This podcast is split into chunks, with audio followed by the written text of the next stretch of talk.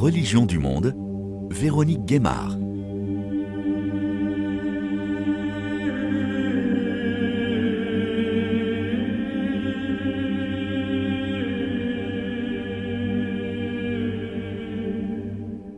À tous. La guerre qui se poursuit en Ukraine depuis le 24 février dernier avec l'invasion du territoire par l'armée russe a accentué les divisions entre les églises. Un schisme s'opère au sein même de l'orthodoxie entre le patriarcat de Moscou et celui de Constantinople. Mais si on remonte dans le temps, ce sont davantage de divisions qui ont marqué ce territoire ukrainien un pays de frontières entre les mondes catholiques et orthodoxes, entre les chrétiens d'Orient et d'Occident, comme le décrit le théologien Jean-François Colossimo dans son dernier ouvrage La crucifixion de l'Ukraine, mille ans de guerre de religion en Europe, qui vient de paraître aux éditions Albin Michel. Bonjour Jean-François Colossimo. Bonjour. Vous êtes historien, essayiste, théologien, donc spécialiste de l'orthodoxie, et vous allez nous accompagner tout au long de cette émission pour nous donner des clés de compréhension sur cette ligne de fracture que constitue l'Ukraine. L'Ukraine dont le nom signifie d'ailleurs bordure, une ligne de fracture. Pourquoi? Alors oui, Ukraine, ça signifie bordure, confins, limite, frontière. Et c'est fort intéressant parce que c'est un, un mot qui dérive en fait du langage canonique, c'est-à-dire du langage ecclésiastique pour désigner une terre de mission.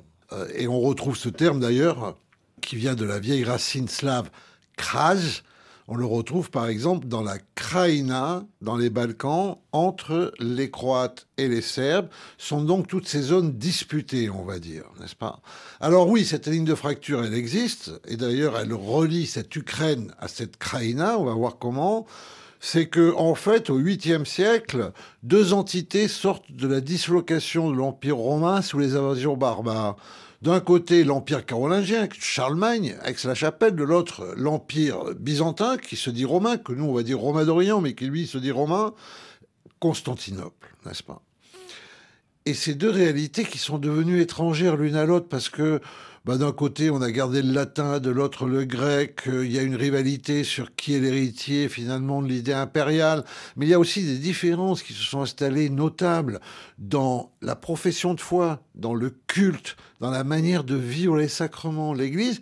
Ces deux réalités, elles vont se confronter sur un enjeu majeur au centre du continent qui s'appelle la conversion des Slaves. Alors ces Slaves, ils sont installés là, ils ont pris tout ce centre de l'Europe, ils descendent vers la Méditerranée, vers les Balkans, euh, etc. Ils ne sont pas chrétiens, on va les chrétianiser.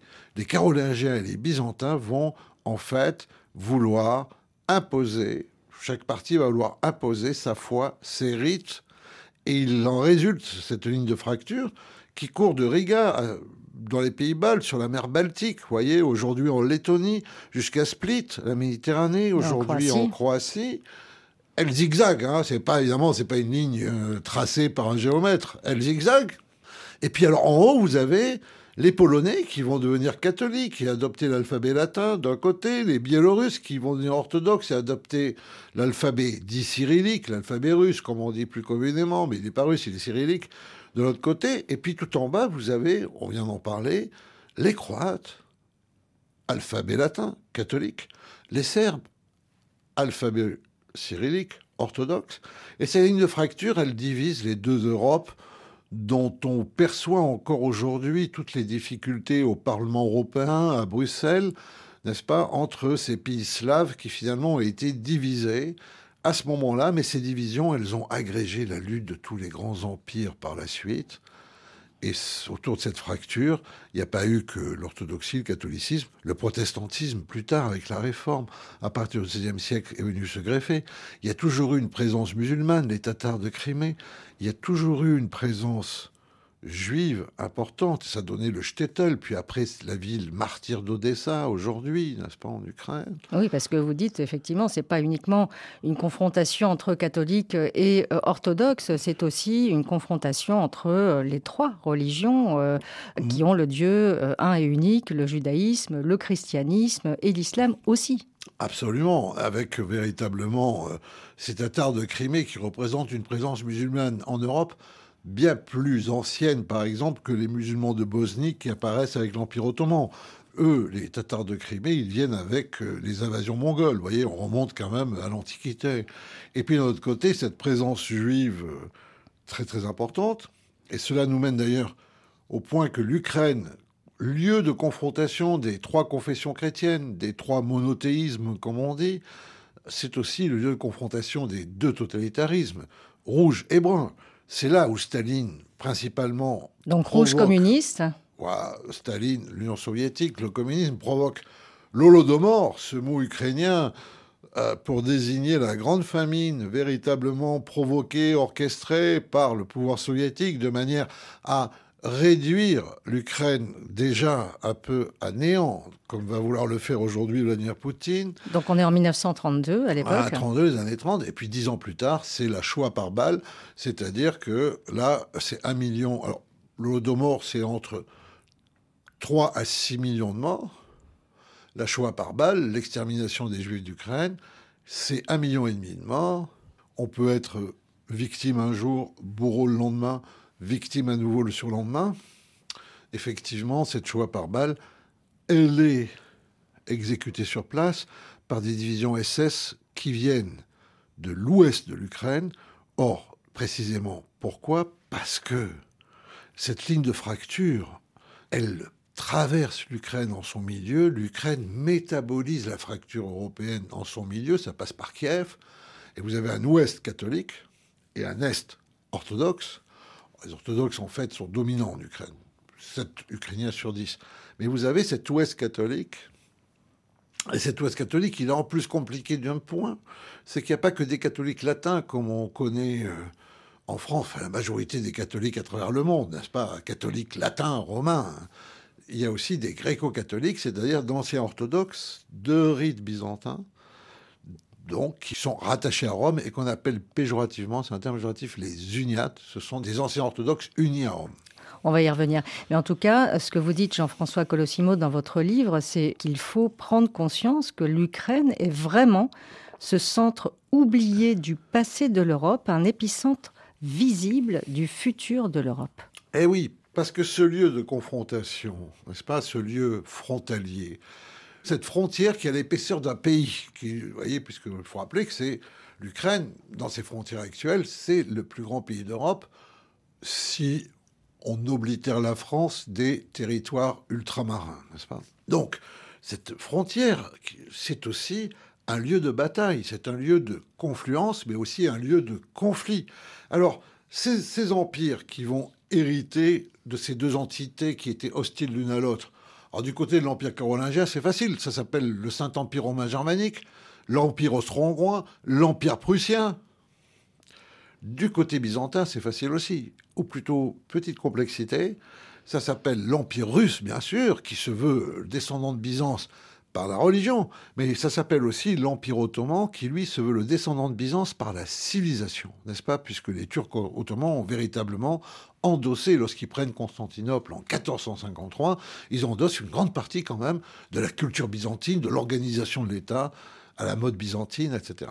Vous avez ces empires. Alors, ils sont pas forcément, d'ailleurs, c'est pas deux camps, parce qu'ils s'interpénètrent entre eux les Russes et les Austro-Hongrois peuvent très bien s'entendre pour dépecer la Pologne catholique, n'est-ce pas?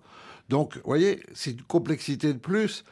Et puis, il y a l'Empire britannique. Pourquoi il est là, l'Empire britannique? Bah, Il est là parce que euh, l'Ukraine, c'est la Crimée. Cette Crimée dont, que Poutine annexe en 2014. On va y revenir. Que Khrouchtchev avait donné en, en 1964, je crois, à l'Ukraine. La Crimée, ben, c'est les détroits, c'est les Dardanelles, c'est le Bosphore, c'est la clé des mers chaudes. Donc les Britanniques surveillent ça parce que les Russes les veulent aussi. Et puis nous, les Français, on est là aussi. Parce que tout se mélange, parce que la France, c'est le pays du catholicisme, n'est-ce pas? Jusqu'en 1900, le plus grand pays catholique au monde, le plus peuplé, le plus productif d'intelligence, c'est la France. Et alors la France, elle est protectrice des chrétiens d'Orient qui sont catholiques, et la Russie, elle est protectrice des chrétiens d'Orient qui sont orthodoxes. Mais ça, on parle là du Levant, on parle de Jérusalem, tout le monde comprend que ça se joue là. Mm. Mais ça se joue à Kiev aussi, ça se joue en Ukraine, où cette division, elle se retrouve. Et vous avez même un courant secret souterrain qui vous mène en fait, du Proche-Orient à l'est de l'Europe. C'est un peu la même histoire, c'est en tout cas une histoire liée. Et juste pour euh, le dire, en fait, ces empires vont véritablement crucifier l'Ukraine, l'écarteler, la diviser, la morceler pendant des siècles.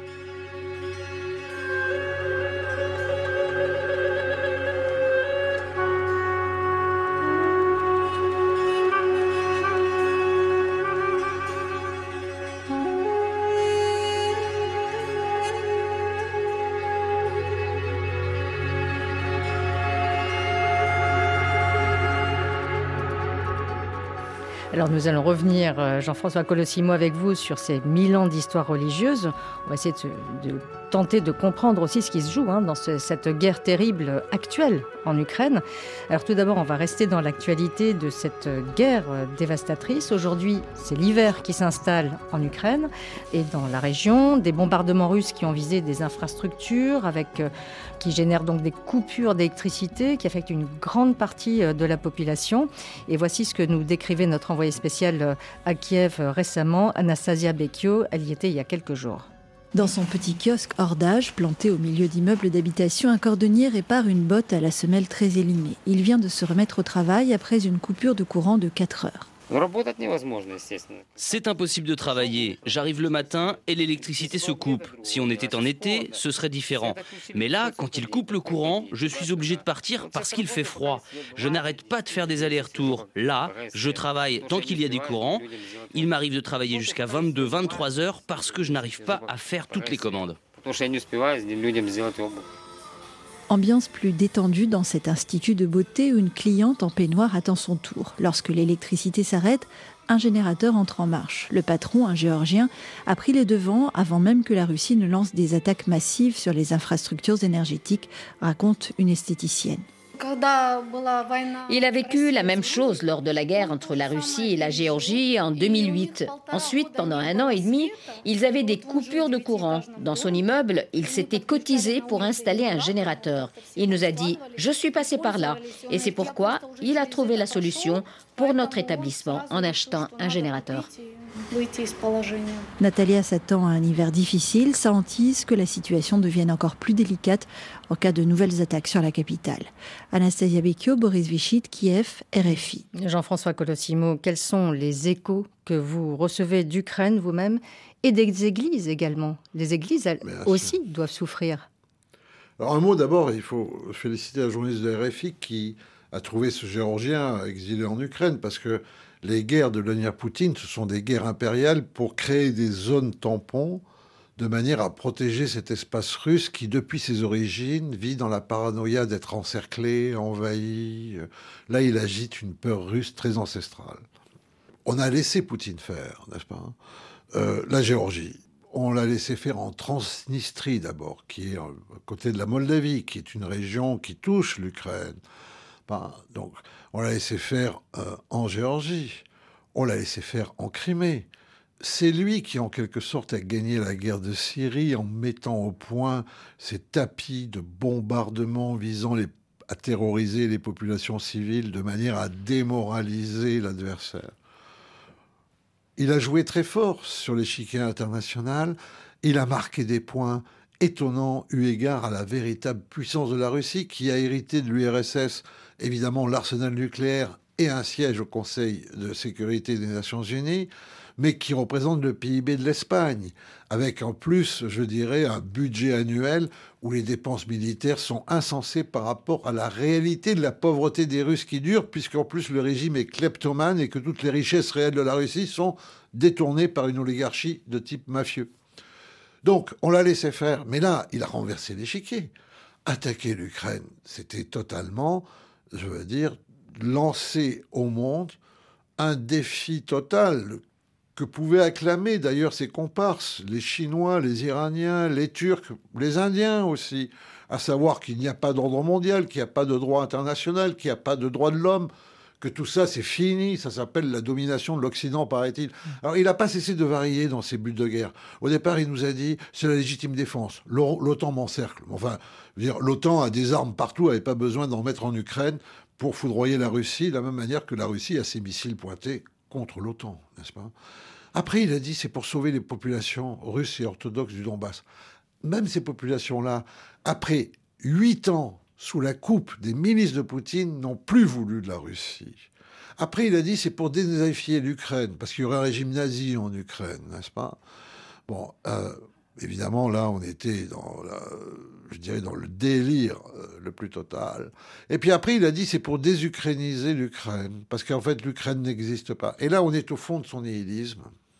Alors après, il a voulu élargir le conflit parce que c'est pas une guerre mondiale, mais c'est une guerre mondialisée. Vous voyez combien par le blé, elle peut toucher euh, euh, les pays d'Afrique, les pays du Proche-Orient. Euh, vous voyez par l'énergie, c'est un effet planétaire.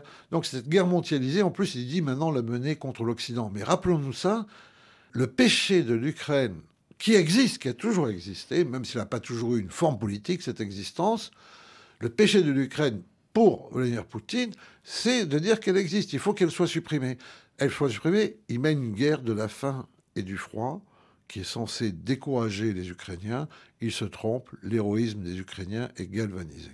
Là-dessus, évidemment, la grande nouvelle, c'est que quand même, de la même manière que être pour la Russie, c'est être contre Poutine, être pour l'orthodoxie, pour ce christianisme, euh, qui a trois grandes branches, pas, pas la plus nombreuse, mais peut-être une des plus belles en tout cas, par son sens de la liturgie, de la prière, de la 16, etc. Ben, être pour l'orthodoxie, c'est être contre le patriarche Kirill de Moscou, n'est-ce pas? C'est ça que je veux dire. Alors, vous écrivez ce livre, euh, La crucifixion de l'Ukraine, Jean-François Colossimo. Vous dites que euh, l'objet de ce livre, c'est qui ne se connaît pas de passé ne se sait pas d'avenir. Et vous l'écrivez aussi pour déminer l'instrumentalisation de l'histoire à laquelle se livre donc Vladimir Poutine, le président russe. Est-ce qu'il y a aussi donc dans cette instrumentalisation une instrumentalisation du fait religieux? Deux choses. La première, c'est que l'instrumentalisation, la réécriture de l'histoire, qui était déjà un phénomène soviétique totalitaire, n'est-ce pas?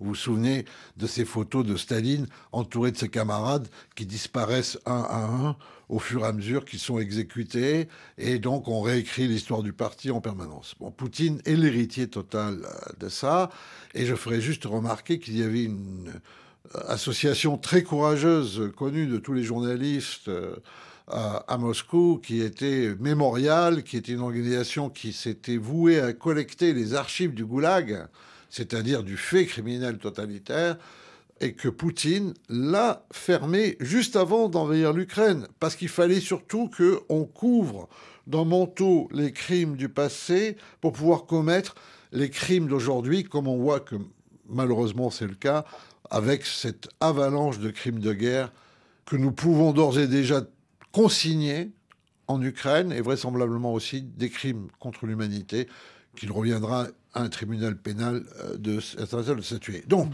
par rapport à ça, qu'est-ce qu'on a? Pourquoi ça s'est passé comme ça en Russie? Parce que Poutine a inventé la première espiacratie du monde. Espia, espionnite, espionnage, espion. C'est l'héritier de la Cheka, c'est l'héritier du GPU, c'est l'héritier du KGB.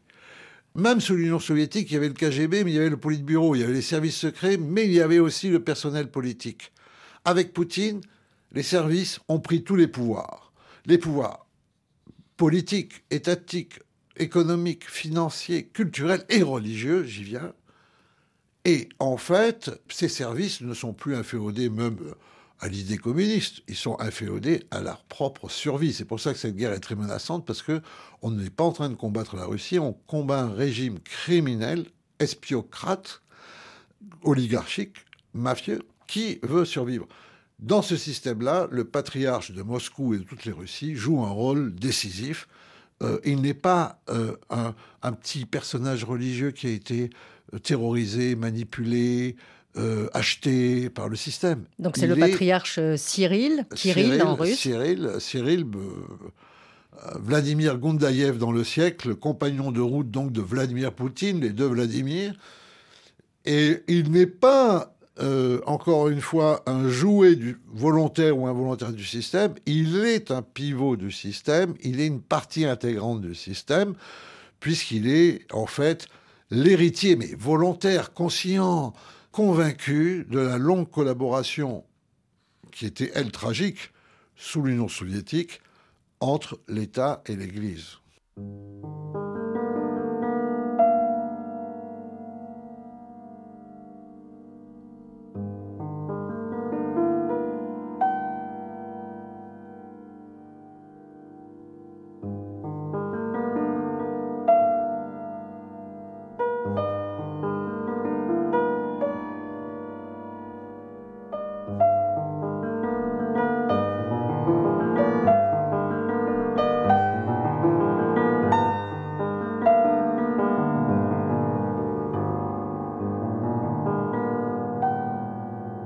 com qu'on fasse un saut dans le temps, euh, qu'on reprenne un petit peu ces facteurs déclencheurs de ces euh, divisions, de cette ligne de fracture dont vous nous parliez euh, au début de cette émission, Jean-François Colossimo.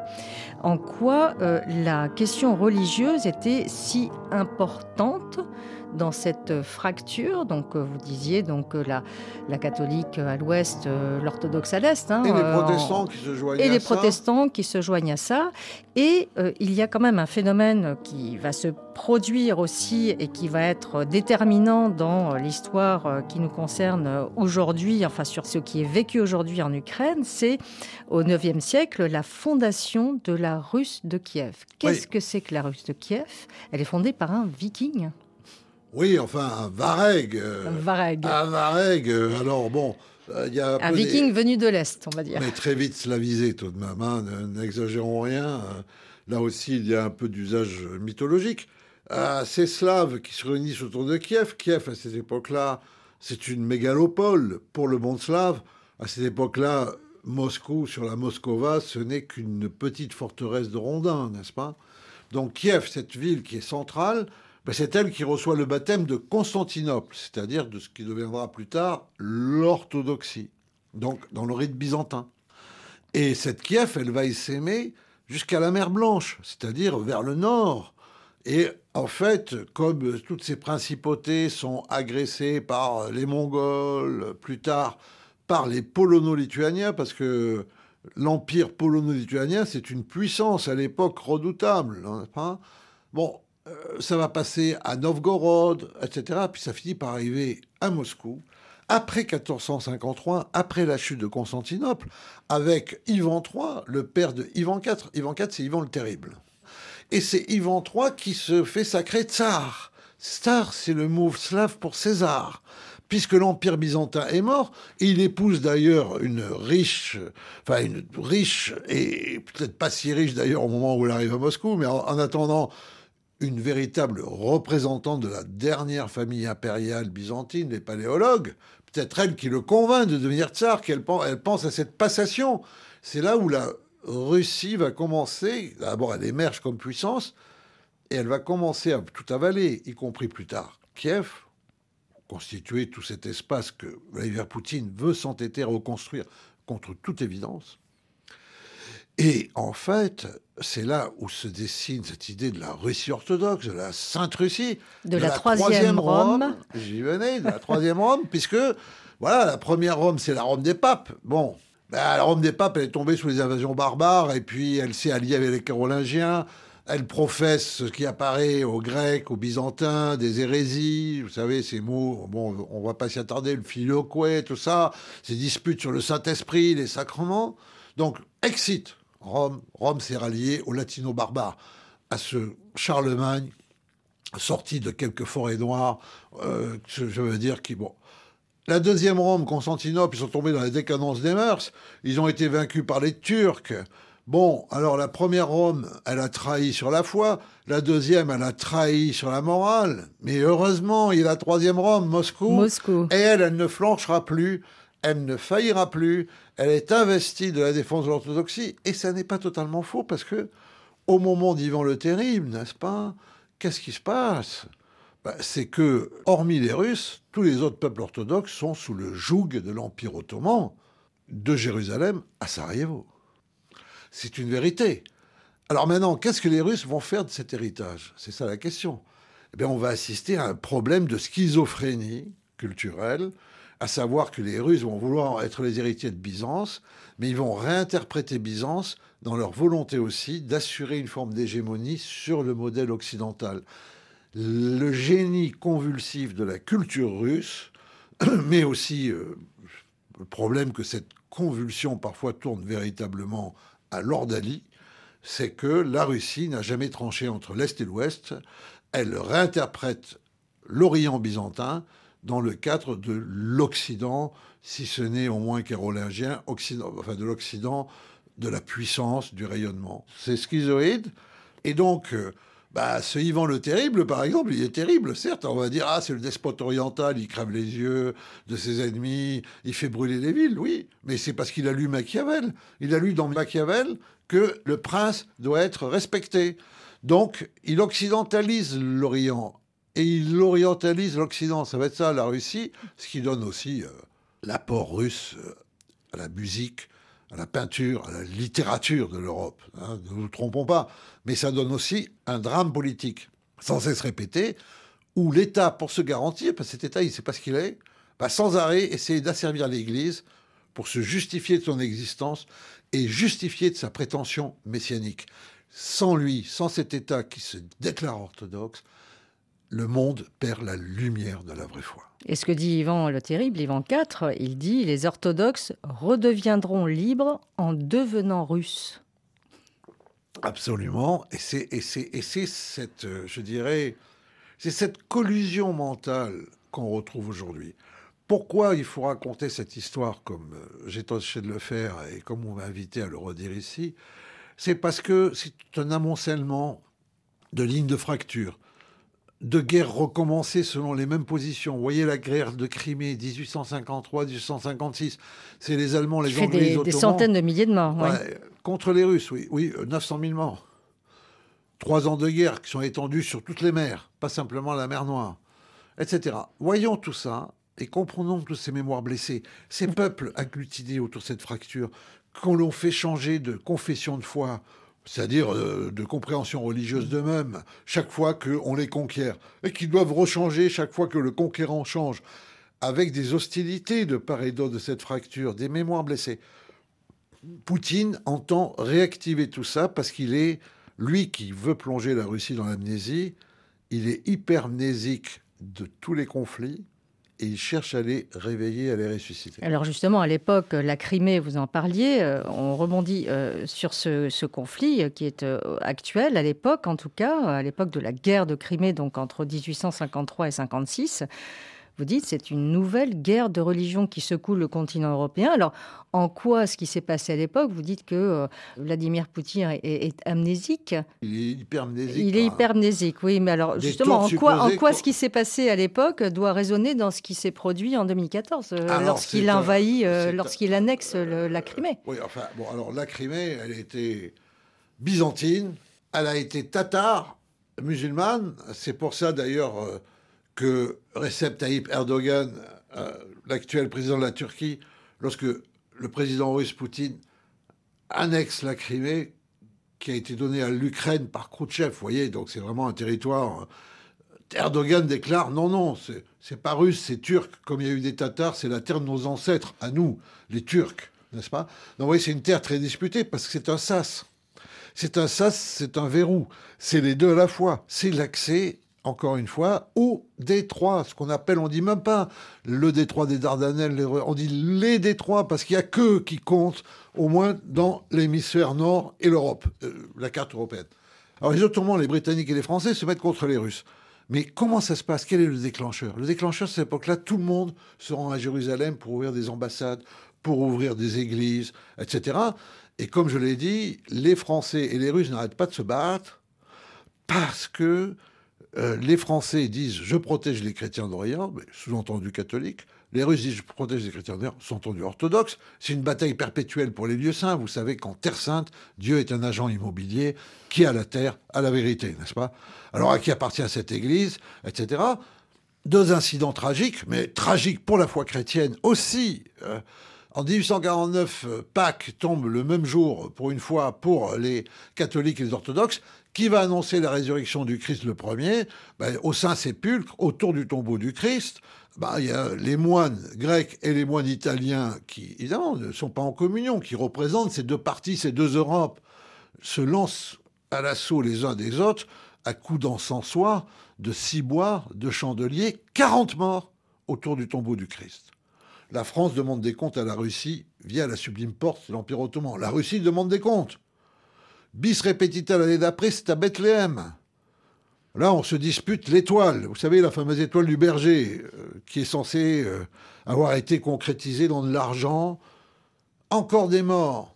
Mais en fait, les empires se ruent pour se débarrasser de ce qu'on appelle alors l'homme malade de l'Europe, l'Empire ottoman. Mais parfois, pour s'en débarrasser, il faut le soutenir. Et c'est surtout qu'on ne veut pas que les Russes absorbent cet empire. Or, les Russes, à cette époque-là, ils ont un plan qui est assez simple, ça s'appelle le projet grec, c'est de reconquérir Constantinople, aujourd'hui Istanbul, de l'appeler Tsargrad et d'en faire la capitale d'un empire byzantino-orthodoxe, bah, byzantino-slavo-orthodoxe constitué, qui serait allé de la mer Blanche à la mer Rouge, en passant par la mer Caspienne et la mer Noire. Les facteurs religieux, c'est qu'à l'époque, Monseigneur Sibur, qui est l'archevêque de Paris, demande aux troupes napoléoniennes d'aller extirper le schisme orthodoxe, pendant que le métropolite Nicanor, à Saint-Pétersbourg, demande aux troupes tsaristes d'aller extirper le schisme catholique. C'était pas il y a 1000 ans, c'était il y a 170 ans. Et c'était au cœur de l'Europe. Et c'était une autre bataille au cœur de l'Europe, parmi euh, donc les mille ans de guerre de religion en Europe que vous décrivez dans votre livre, Jean-François Colossimo. Euh, à la sortie du communisme, euh, on fait un grand saut dans le temps. 1991, nous avons donc l'indépendance de l'Ukraine, l'indépendance d'un certain nombre d'États ex-Union soviétique. Qu'est-ce qui se passe à ce moment-là au niveau de l'institution ecclésiastique? Tout doit être reconstruit puisque les, églises ont été mises à mal, ont été instrumentalisées par le politique, elles étaient, euh, elles n'avaient pas le choix d'ailleurs. Qu'est-ce qui se passe à ce moment-là? Alors l'affaire elle est simple, c'est euh, en raison de, l'athéisme léniniste bolchevique, l'Église russe, l'Église des Russes, des Slaves donne de 1917 à 1941 plus de martyrs que toutes les églises chrétiennes réunies sur 20 siècles. Mais Staline a besoin de l'Église pour résister à l'envahisseur nazi. Il redistribue un peu de liberté à l'Église que Khrouchtchev annule une nouvelle fois avec une deuxième vague de persécution. À l'orée des années 1970, le métropolite Nicodème de Leningrad passe un pacte avec le KGB. Donnez-nous un peu de liberté à l'intérieur et on ira dire que l'Union soviétique, c'est merveilleux à l'extérieur, anti-américanisme, anti-nucléaire, euh, euh, non aligné, euh, pacifisme et tout le reste. Bon, qui sommes-nous pour juger ce genre de... C'était le totalitarisme. Mais en revanche, en 1990, le meilleur disciple de Nicodème, Vladimir Gondaïev, le patriarche Kirill de Moscou et de toutes les Russies, va reconduire ce pacte avec Vladimir Poutine. Et là, c'est la honte, parce que c'est la trahison des martyrs, n'est-ce pas? Il y a eu 600 évêques, 40 000 prêtres, 120 000 moines moniales, et donc on ne sait pas combien de centaines de milliers de laïcs qui sont morts martyrs. Sous Lénine et Staline. Et Staline. Et donc il trahit tout ça et il fait une église d'État. Ça va être l'alliance, en fait, de l'encensoir et du missile, qui est la version orthodoxe du sabre et du goupillon, n'est-ce pas? Et donc, il se fait, en fait, le confesseur de Poutine, le pontife de Poutine, le confesseur des oligarques, l'aumônier des services. Il se fait, en fait, le censeur de la vie russe.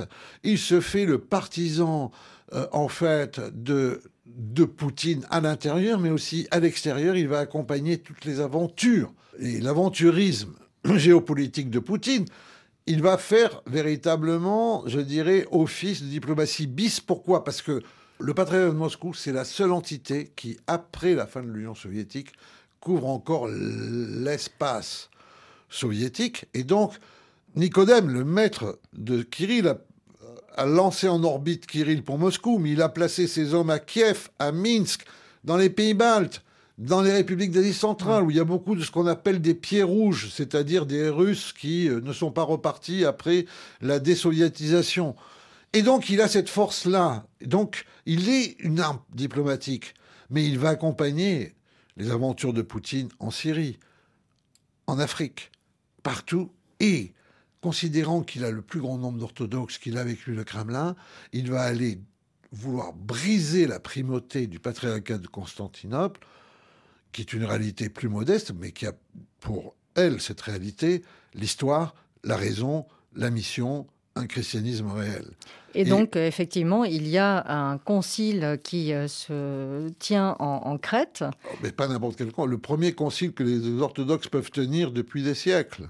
Et ce concile se tient en Crète parce qu'il ne peut pas se tenir à Constantinople. Euh, à, Istanbul, parce qu'à ce moment-là, justement, il y a des affrontements russo-turcs. Voilà, et donc euh, ce concile avait euh, abouti à la proclamation d'une église orthodoxe ukrainienne unifiée.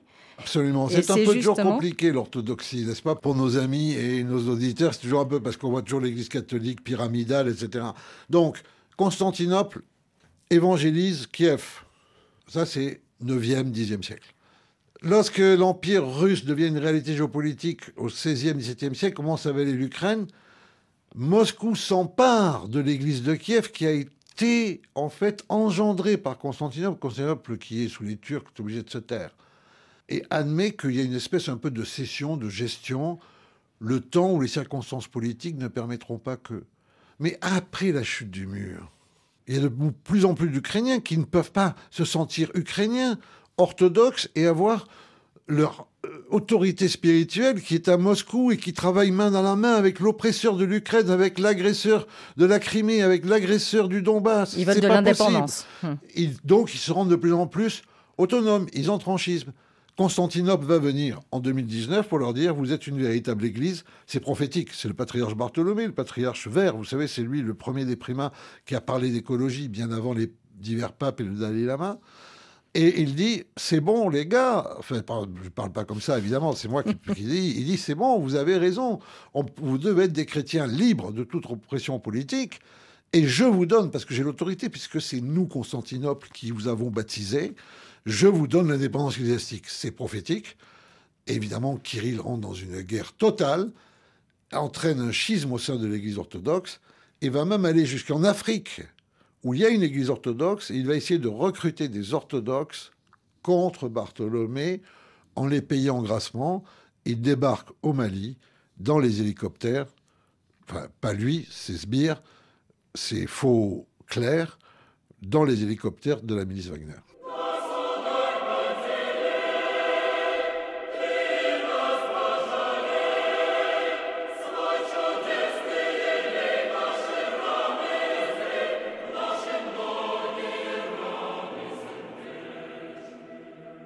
Alors justement, euh, on va reprendre en décembre 2018, lorsqu'il y a eu ce, concile d'unification des églises orthodoxes à Kiev. Euh, notre correspondant Stéphane Sion nous racontait euh, comment effectivement cette église orthodoxe ukrainienne unifiée avait vu le jour. Samedi, des dizaines d'évêques représentant les différents courants orthodoxes ukrainiens se sont réunis sous les voûtes antiques de la cathédrale Sainte-Sophie de Kiev en préambule à la déclaration d'indépendance d'une église ukrainienne unifiée. Seulement, cette journée a vite pris un caractère très politique avec l'omniprésence du président Petro Poroshenko qui souhaite depuis longtemps faire de cette question historique une des réussites de sa présidence. La question de l'indépendance est une question de sécurité nationale ukrainienne, de notre statut d'État. Acquérir une indépendance spirituelle équivaut à une indépendance politique. À Kiev, beaucoup sont ceux qui estiment en effet que la renaissance d'une église ukrainienne après 400 ans de domination russe est un événement plus important encore que la fin de l'URSS en 1991. Je le souligne, le gouvernement a fait tout ce qu'il pouvait. Maintenant, l'avenir de l'Ukraine, l'avenir de notre grande nation, notre statut d'État et notre liberté spirituelle dépendent de vous et seulement de vous. Vous avez devant vous la tâche de choisir un primat. Ce nouveau patriarche s'appelle donc Épiphanie, il est jeune, il a 39 ans, il aura la lourde tâche d'unifier cette église alors que finalement seuls deux évêques du patriarcat de Moscou en Ukraine ont osé venir au concile. Kiev, Stéphane Siohan, RFI. Jean-François Colossimo, cette division au sein de l'Église orthodoxe euh, se poursuit puisqu'il y a euh, dorénavant euh, également une Église ukrainienne autocéphale, l'Église ukrainienne. Autocéphale, c'est l'Église ukrainienne à laquelle Constantinople a donné son indépendance. A donné son indépendance. il y a une Église orthodoxe qui se dit autonome, qui, qu'on veut, continue à dépendre de Moscou, mais qui, depuis de la guerre, en fait, s'est éloignée de Moscou. Et elle s'éloigne de plus en plus qui s'éloigne de plus en plus. C'est le sens de l'histoire. C'est là où Bartholomé, le patriarche de Constantinople, a été prophétique. C'est qu'on ne pouvait plus maintenir les orthodoxes d'Ukraine, 7 hein, Ukrainiens sur 10, dans une espèce d'obligation de soumission à un pontife qui était en fait le pontife d'un prince tyran qui disait que l'Ukraine n'existe pas. Alors évidemment, votre correspondant, il a raison. Euh, les pouvoirs politiques sont mêlés de tout ça. Le pouvoir politique de Kiev, le Kremlin contre à euh, Ankara, la Turquie, euh, plutôt satisfaite de jeter un peu de troupes dans la région, les États-Unis qui soutiennent la liberté religieuse, mais où il y a aussi un puissant lobby grec euh, dans le Parti démocrate qui je dirais, soutient le patriarcat de Constantinople. Tout ça, c'est vrai. Je veux dire, l'histoire des églises, elle ne se fait pas de manière éthérée dans un ciel parfait. Mais la principale raison qui a animé le patriarche Bartholomé, c'est que les Ukrainiens avaient droit à leur liberté religieuse et ne pouvaient pas rester inféodés à un pouvoir religieux qui doublait un pouvoir politique qui disait qu'il n'existait pas, enfin. Hmm. Et je vous propose d'écouter des Ukrainiens rencontrés à Paris, des Ukrainiennes, elles-mêmes qui préféraient se rendre dans une église gréco-catholique à Paris plutôt que d'aller à l'église orthodoxe russe euh, qui dépend du patriarcat de Moscou. Euh, je suis de l'Ukraine. Et vous-même, vous êtes orthodoxe ou gréco-catholique Ça m'est égal. Euh, en Ukraine, je suis orthodoxe, ici, je suis catholique. Je vais prier pour la paix. Et un deuxième témoignage que j'ai recueilli également donc, euh, devant cette église gréco-catholique euh, de Saint-Volodymyr à Paris. Pour moi, personnellement, on essaie en Ukraine d'effacer l'église orthodoxe russe. Ça veut dire que toutes les églises avant-guerre qui étaient orthodoxes russes, maintenant les gens ils préfèrent que ce soit orthodoxe ukrainien, pas russe. Pas, pas patriarche Kirill ou Cyril, je ne sais pas comment on dit en français, mais c'est fini. Il y, a, il y, en a plusieurs villes qui, qui, tiennent encore les liens avec Moscou, mais on essaye de. C'est même les gens qui ne veulent plus. Et pourquoi? Mais Parce que c'est la guerre parce que c'est eux qui, qui, occupent notre territoire, c'est qui, qui nous tuent.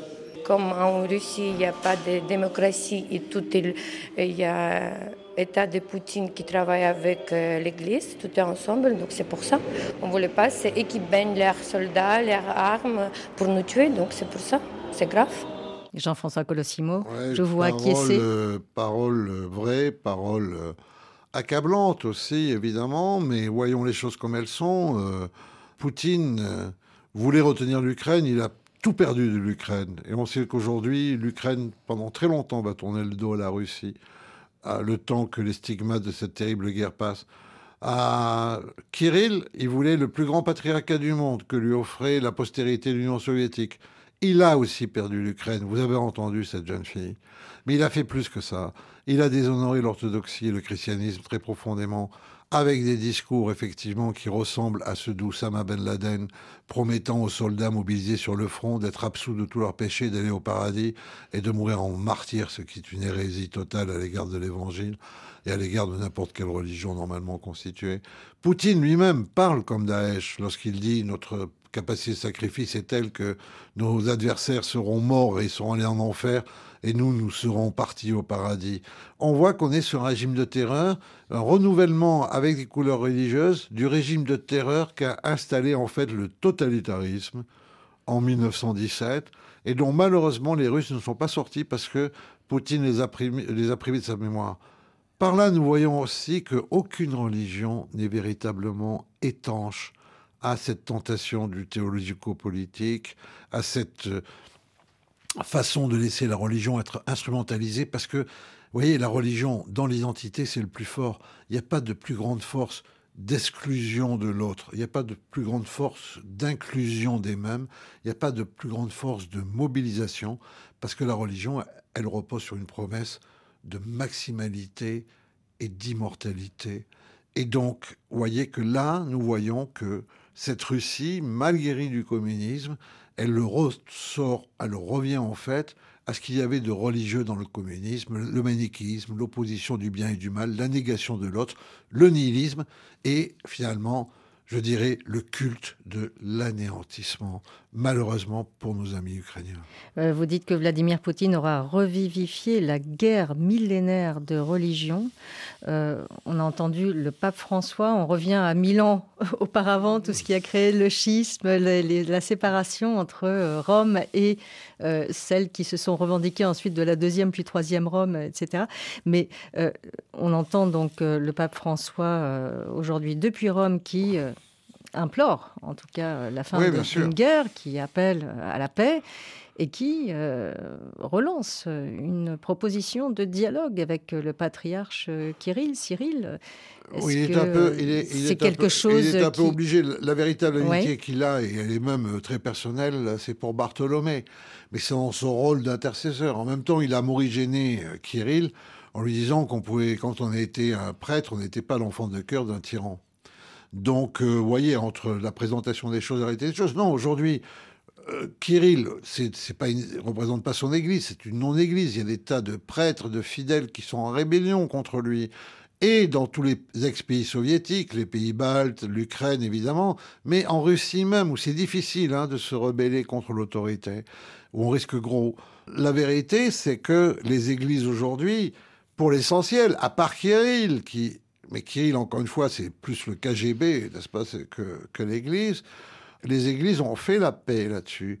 Ce sont les États qui aujourd'hui exploitent, je dirais, euh, ce facteur religieux, mais c'est vrai aussi pour d'autres pays slaves qui ne sont pas orthodoxes.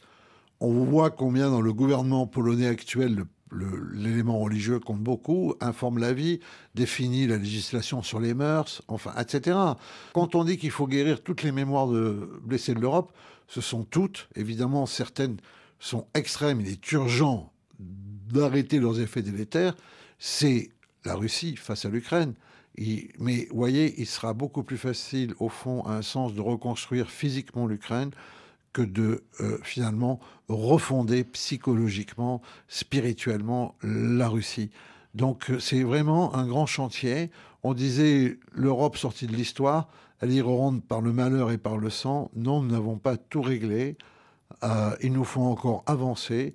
Et si nous voulons être exemplaires, si nous ne voulons pas être assimilés dans le reste du monde à cet Occident menteur, imposteur, euh, à géométrie variable que dénonce Vladimir Poutine, si nous ne voulons pas être assimilés à ça, nous avons déjà à faire un grand effort de vérité entre nous-mêmes et d'arriver à apaiser. Et la paix, c'est un travail, n'est-ce pas? C'est pas du tout, euh, je dirais, un état simple, acquis.